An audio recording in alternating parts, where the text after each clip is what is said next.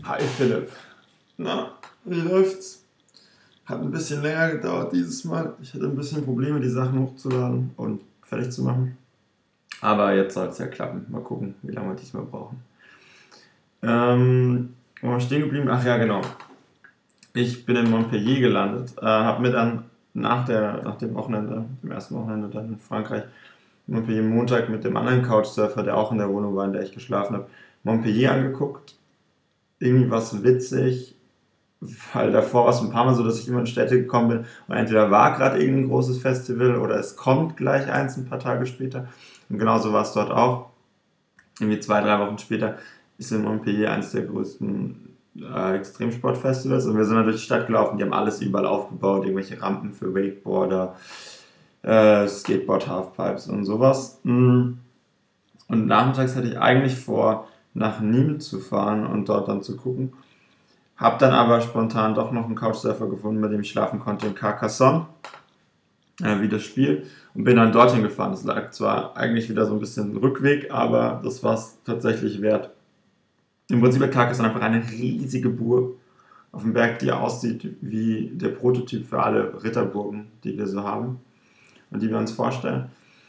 Hab dann nachmittags diese Burg angeguckt, hab dann abends meinen Couchsurfer getroffen, einen italienischen Straßenkünstler, so Clown und Zaubertricks, hab mit dem dann daheim ein paar Zaubertricks gemacht und dann haben wir uns nachts nochmal die Burg angeguckt, beleuchtet. Das sah ziemlich cool aus. Mhm. Haben mir auch erzählt, woher der Name kommt und anscheinend ist es irgendwie so, dass KK, so wurde irgendwie diese kleine Königin in dieser Burg genannt, irgendwie so. Und diese Burg wurde belagert und dann hat diese Königin entschieden, oder da haben sie halt entschieden, dass man äh, ein Schwein auf die Gegner schießen soll. Und dann haben die Gegner, äh, die Belagerer, Belagernden halt gedacht, ah ja, okay, wenn die sogar noch mit Schweinen schießen können, haben die auf jeden Fall genügend Essen, haben die Belagerung abgebrochen. Und damit alle in der Umgebung wissen, dass die Belagerung abgebrochen wurde, hat diese kleine Königin äh, die Glocken geläutet. Und Sonne heißt dann halt läuten und deswegen halt die kleine Königin läutet, Carcassonne. Das lustig erinnert mich so ein bisschen an diese Geschichte, wie Rheinfelden-Schweiz mal äh, belagert wurde und der Geißbock dann auf den Zinnen rumgesprungen ist. Naja, am nächsten Morgen bin ich sehr, sehr früh losgegangen und mein Host hatte kein Internet bei sich daheim und ich hatte in der Burg, war aber freies WLAN und ich in Frankreich habe ich angefangen, BlaBlaCar zu nutzen, also Mitfahrgelegenheiten. Und hatte eine Mitfahrgelegenheit für den nächsten Morgen vereinbart. Und bin dann morgens früh aufgeschrieben, gestanden, um mir nochmal zu schreiben, wo wir uns treffen. Und bin dann irgendwie auf halb acht hochgelaufen auf die Burg und habe ihr geschrieben. Und die meinte dann, ja, ja, okay, 9.45 Uhr. Hatten wir eigentlich vereinbart und ich hatte dann rausgefunden und dachte eigentlich, es wäre irgendwie eine Tankstelle an der Autobahnauffahrt. Ähm, und habe dann geschrieben, wir würden uns dort treffen dann meinte sie plötzlich, ja, sie wäre schon eine Viertelstunde früher da. Und dann habe ich gesagt, gut, ich versuche mich zu beeilen. Es waren irgendwie fünf Kilometer und dann war fünf vor acht oder so. Und bin ich um acht losgelaufen und gerannt und so weiter. Und der Weg, der von Google Maps vorgeschlagen wurde, ging aber dann irgendwie an der Schnellstraße lang, was mir dann ein bisschen zu riskant war. Musste dann aber am Schluss trotzdem einmal an dieser Straße langlaufen, bin dann da am Graben gelaufen, habe meine neuen Schuhe komplett ver ver verdreckt bin am Schluss über Felder gerannt und bin dann an die Autobahn gekommen. Dann habe ich gedacht, ah, hier ist es nicht. Bin dann nochmal zurückgelaufen und habe dann festgestellt, ah, es ist doch dort. Und es ist keine Tankstelle, sondern es ist eine von diesen Mautstellen. Bin dann dorthin und zwar 8 Uhr 40 oder so, also oder 8 Uhr 43. Also ich war immer noch vor den 45 da.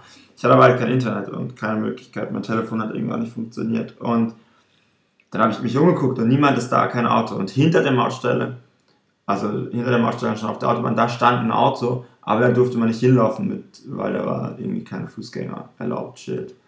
Und dann habe ich kurz überlegt, dass sich das bestimmt nicht ist. Habe dann die App raus äh, auch angemacht und dort steht drin, wel welches Auto sie fährt. Und gerade als ich rausgefunden habe, okay, es ist ein weißes Auto, das war auch ein relativ teures Auto wie ein BMW oder so. Und ich dachte, das ist sie bestimmt nicht. Und gerade in dem Moment, wo ich sozusagen merke, oh, sie ist es, fängt das Auto an, Angst, also gehen die Lichter vom Auto an, das Auto fängt an loszufahren. Ich renne und wink und dann ist sie weggefahren. Und da habe ich mich super hart geärgert. Später, als ich wieder Internet hatte, habe ich dann auch gesehen, dass sie eine Viertelstunde halt dort auf mich gewartet hat. Haben mich die ganze, mir die ganze Zeit geschrieben und dann am Schluss entschieden hat, dass sie jetzt einfach fährt.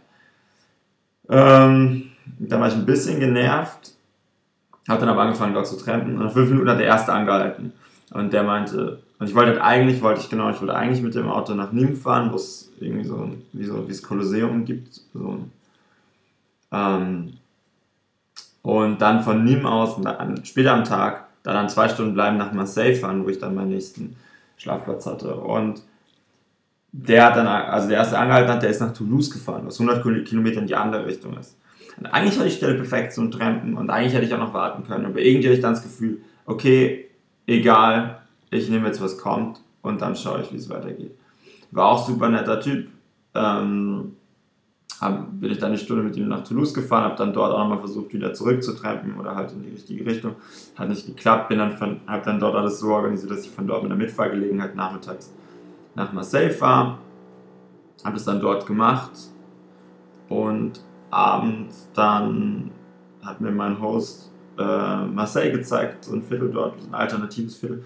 Das war irgendwie, also das richtig cool ist, dass sie dort überall an den ganzen ähm, Läden und an den Wänden richtig schöne, richtig große äh, Graffiti-Gemälde haben.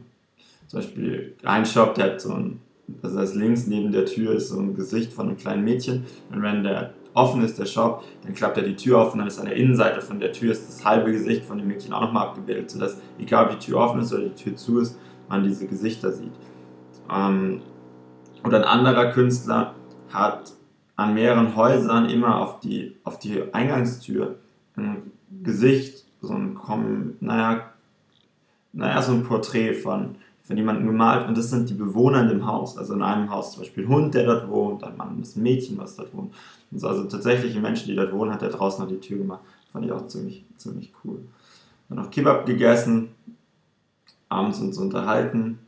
Ähm, die Franzosen da unten, die trinken die ganze Zeit diesen ekligen Lakritzschnaps.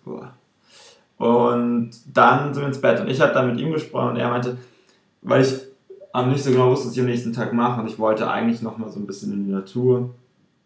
Und er meinte, dass es irgendwie total, dass es so zwei Inseln gibt vor, vor Marseille. Ich könnte dorthin oder in der Nähe gibt es noch so, wie so Fjorde. Da ist auch so ein Naturschutzgebiet, da kann man aber irgendwie nicht zelten und da wäre es wahrscheinlich gefährlich und auf den Inseln wäre es einfach. Und dann habe ich am nächsten Tag entschieden, gut, ich gucke mir tagsüber die Stadt an und dann fahre ich nachmittags irgendwie auf diese Inseln von Marseille und werde dann dort irgendwie die Nacht verbringen. Das habe ich dann auch gemacht. Es war super warm. Ich habe meinen Hut verloren an dem Tag. Ähm, habe mir den Hafen angeguckt, wo sie, äh, die Fischer morgens kommen da immer an und verkaufen dann da frisch ihren Fisch. Mm, ja, Marseille ganz nett bin eigentlich nur nach Marseille gefahren übrigens, weil im Asterix und Obelix Comics Tour de France gibt es ein kleines Panel, wo sie auch in, in Marseille sind. Und da bin ich dann auf diese Insel gefahren und die ist echt cool. Insel Frioul heißt die, soweit ich mich erinnern kann. Ist richtig cool. Es gibt sozusagen die ist wie so ein bisschen wie so ein Haar, ein bisschen auseinandergezogenes Haar. Also in der Mitte gibt es so einen kleinen Steg, der zwei große Inselhälften verbindet. Zwei lange Inselhälften auch. Ähm, und dort ist dann so ein ganz kleines Dörfchen mit den zehn Häusern und einem kleinen Hafen oder so.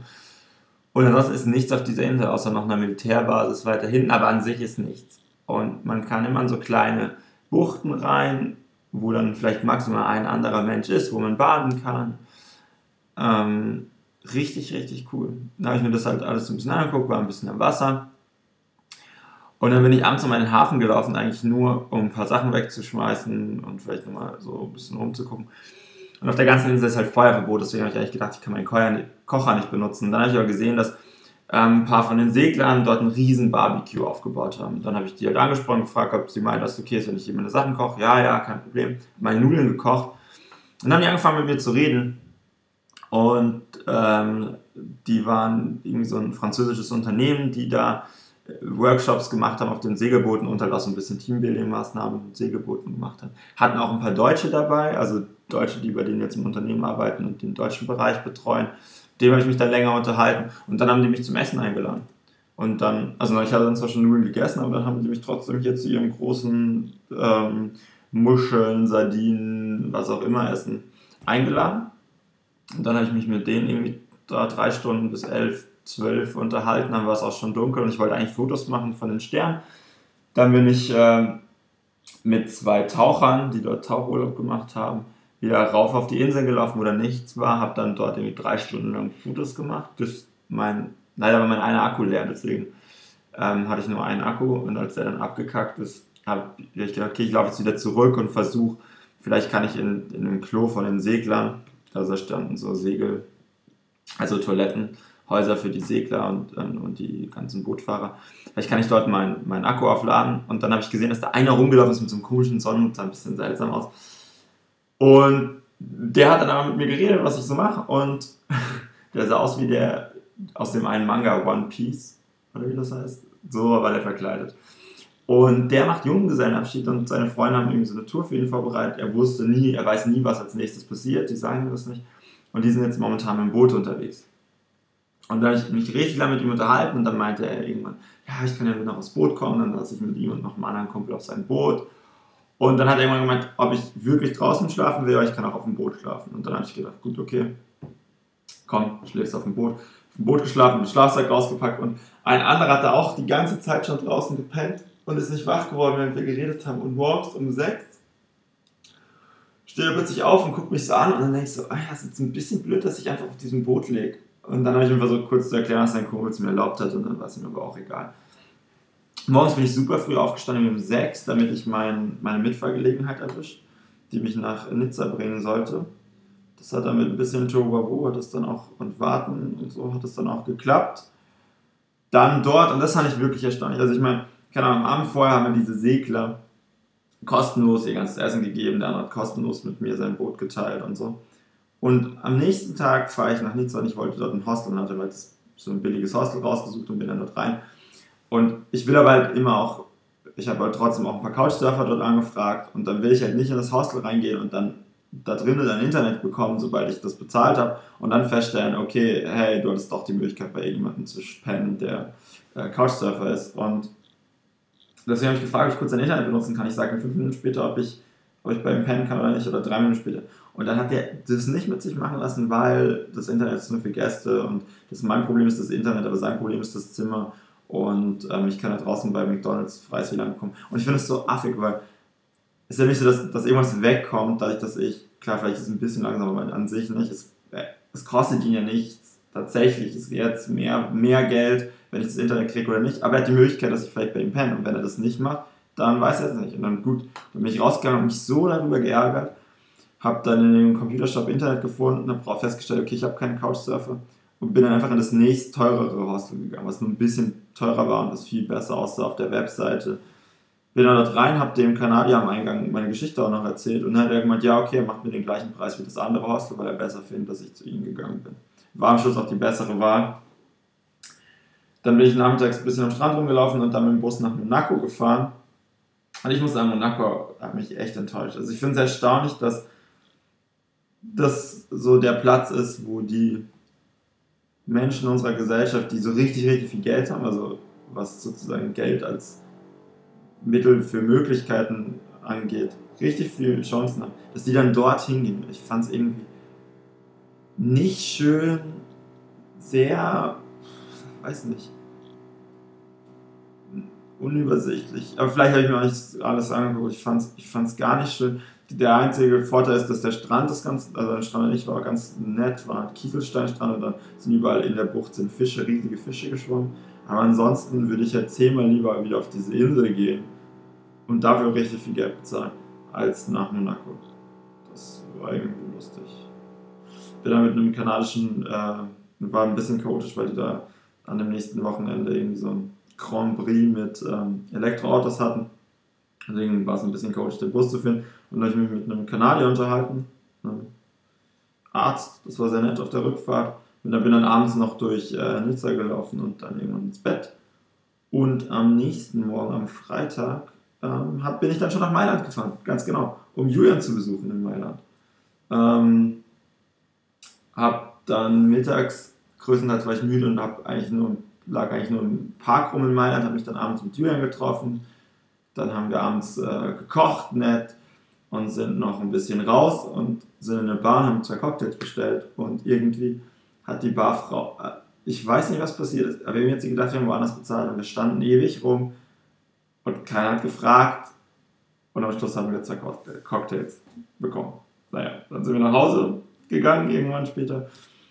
Ähm, am nächsten Tag haben wir uns ein bisschen die Stadt angeguckt. Hat echt ein paar schöne Ecken, weil, muss ich sagen, das letzte Mal, als ich da war, war ich irgendwie nur im Bahnhof und so ein bisschen wie in Bremen, weil in Bremen war ich auch mal nur im Bahnhof und ich fand es richtig hässlich und es hat diese schöne Altstadt. Und Mailand ist auch so, Mailand hat echt noch ein paar richtig schöne Ecken, wenn man ein bisschen rumläuft und so.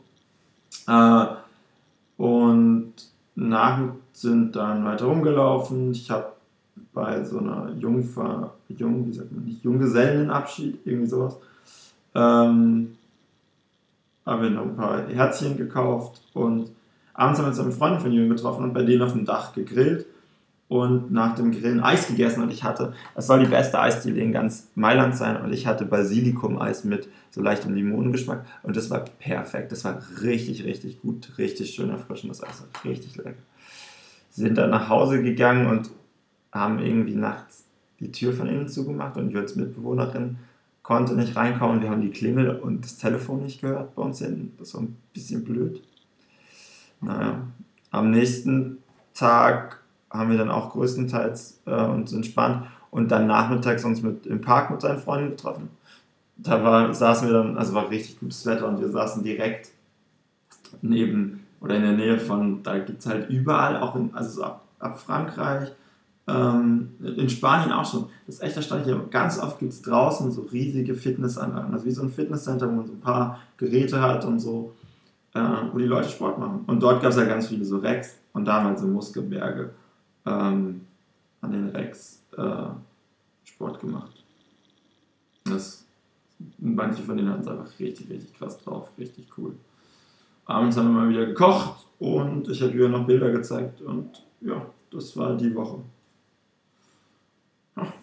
ja, gar nicht so lang geworden diesmal. Dann äh, macht's gut. Bis zum nächsten Mal.